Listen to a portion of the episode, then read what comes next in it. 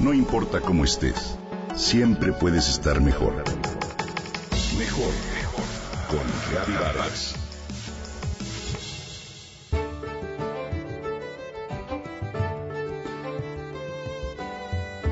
Cuenta una antigua leyenda que en un tiempo ya remoto, una gran plaga devastaba grandes extensiones de cultivo en la Europa medieval. Los agricultores desesperados oraron con fervor a la Virgen María para pedir su ayuda. Ella, con gran compasión hacia sus fieles, envió un ejército de catarinas para que se comieran a la plaga.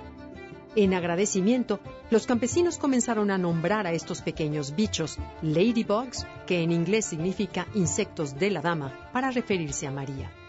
Ellos creían que su color rojo representaba el manto de la Virgen y sus manchas las penas que la embargaban. De forma similar, en España se les llamó mariquitas. Sin embargo, estos insectos han recibido muchos otros nombres.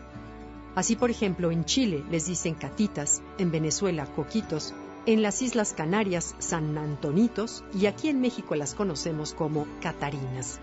Ellas pertenecen al grupo de los escarabajos y se clasifican en unas 5.000 especies en todo el mundo, de las cuales existen alrededor de 200 en nuestro país. Originalmente solo se les encontraba en Europa Occidental, pero hoy se han extendido por todo el planeta ya que tienen una enorme capacidad para adaptarse. Pueden vivir en cualquier lugar en el que haya plantas, por eso es común encontrarlas en campos, parques y jardines.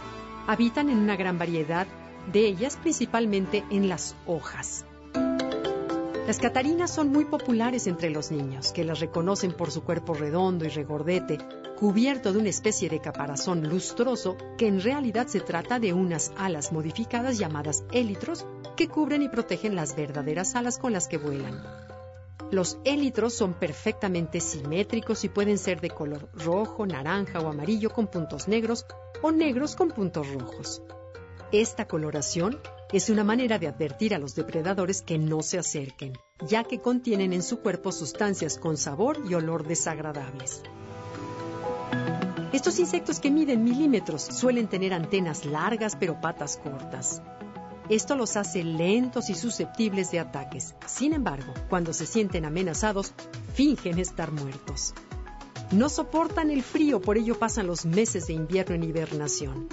Por sus hábitos de alimentación son consideradas las guardianas de las plantas, ya que se comen una gran cantidad de insectos que las afectan.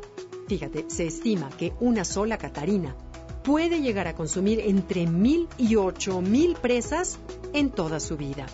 Por esta razón, los agricultores las usan como eficaces sustitutos de insecticidas para proteger de una forma ecológica los cultivos. Como otros escarabajos, las catarinas pasan por una metamorfosis completa. Este proceso se inicia cuando las hembras colocan sus huevos sobre las hojas. Tras una semana, nacen las larvas que mudan su cuerpo unas cuatro veces antes de convertirse en pupas. En ese estado se adhieren al tallo de las plantas hasta convertirse en catarinas. Para varias culturas, estos simpáticos bichos son símbolos de la fortuna. Se cree que encontrarlos por ahí nos traerá buena suerte.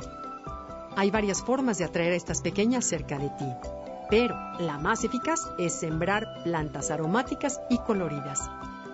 Así que la próxima vez que encuentres una Catarina, llévala cerca de tus plantas porque seguro las cuidará como la mejor guardiana.